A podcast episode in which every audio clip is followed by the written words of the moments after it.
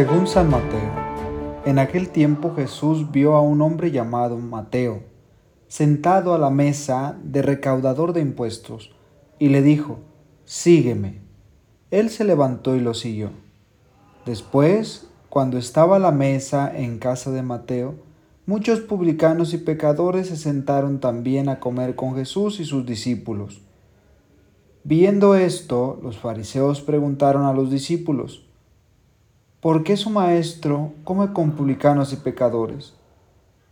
Jesús los oyó y les dijo, no son los sanos los que necesitan de médicos, sino los enfermos. Vayan pues y aprendan lo que significa, yo quiero misericordia y no sacrificios.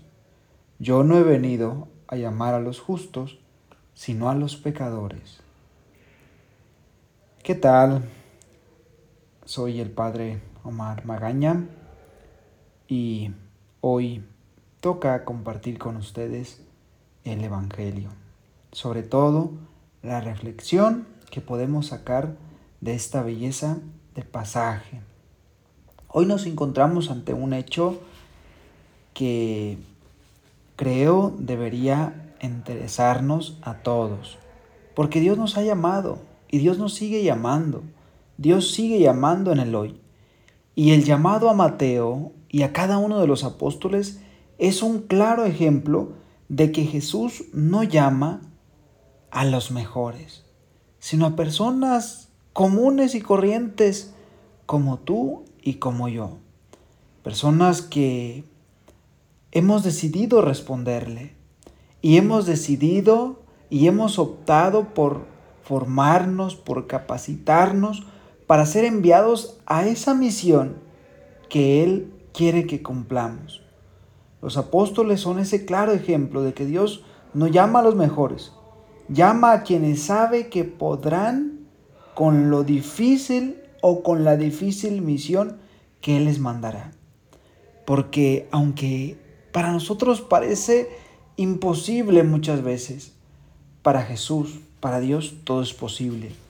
Y todo aquel que vive cerca de este Dios grandioso, todo será posible. Vean qué belleza de texto en el cual podemos ver esta escena de Mateo. Mateo, recaudador, recaudador de impuestos, está sentado y el llamado de Jesús implica una acción, implica renuncias, implica dejar mi comodidad. Y esto es lo que sucede con Mateo.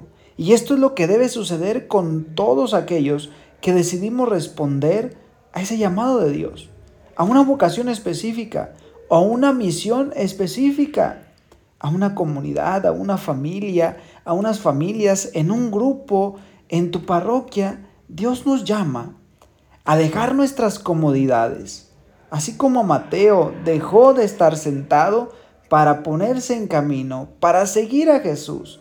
Y este dejar de estar sentado significa renuncio a lo que a mi vida anterior. La vida de Mateo da un giro de 190 grados como como decimos, porque deja su comodidad, deja de estar sentado, deja de ser cobrador de impuestos, deja de ser aquel que gana dinero a costa de sacrificio y de trabajo de otras personas. Y entonces se vuelve a Jesús y su vida cambia totalmente. Dios te llama. Dios te llama. Tú decides responder. Dice la palabra de Dios, son muchos los llamados y pocos los escogidos. Pero yo creo que todos somos llamados y pocos los que queremos responder.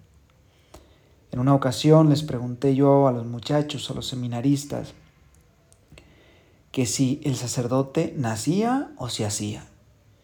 Y algunos decían, es que Dios nos ha llamado desde el vientre de nuestra madre, por tanto, el sacerdote nace. En realidad no es así. El sacerdote se construye, se hace. Por eso hay todo un proceso de formación, todo un proceso de discipulado detrás, todo un proceso de configuración con Cristo y todavía después de ser ordenado está toda la formación permanente. porque el sacerdote se está construyendo cada día.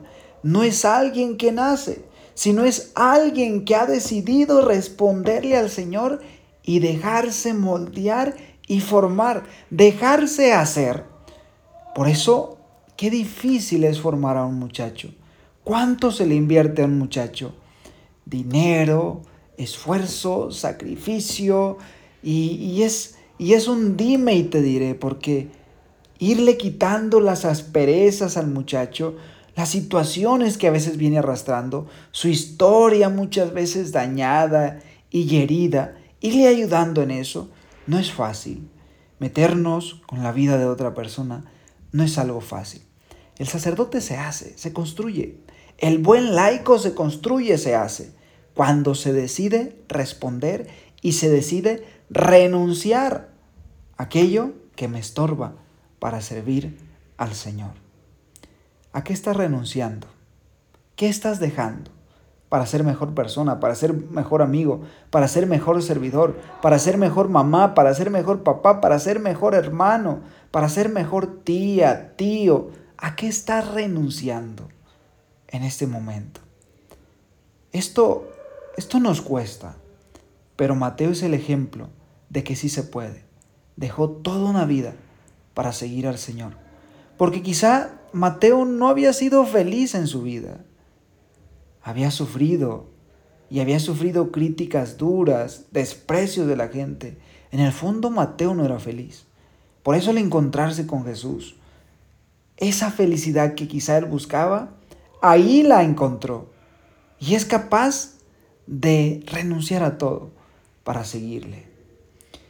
Que Dios nos dé este corazón y esta capacidad para saber discernir los signos de los tiempos y saber en qué momento tengo que seguir al Señor. Soy el Padre Omar Magaña Mendoza. Fue un gusto compartir con ustedes el Evangelio. Nos vemos para la próxima semana.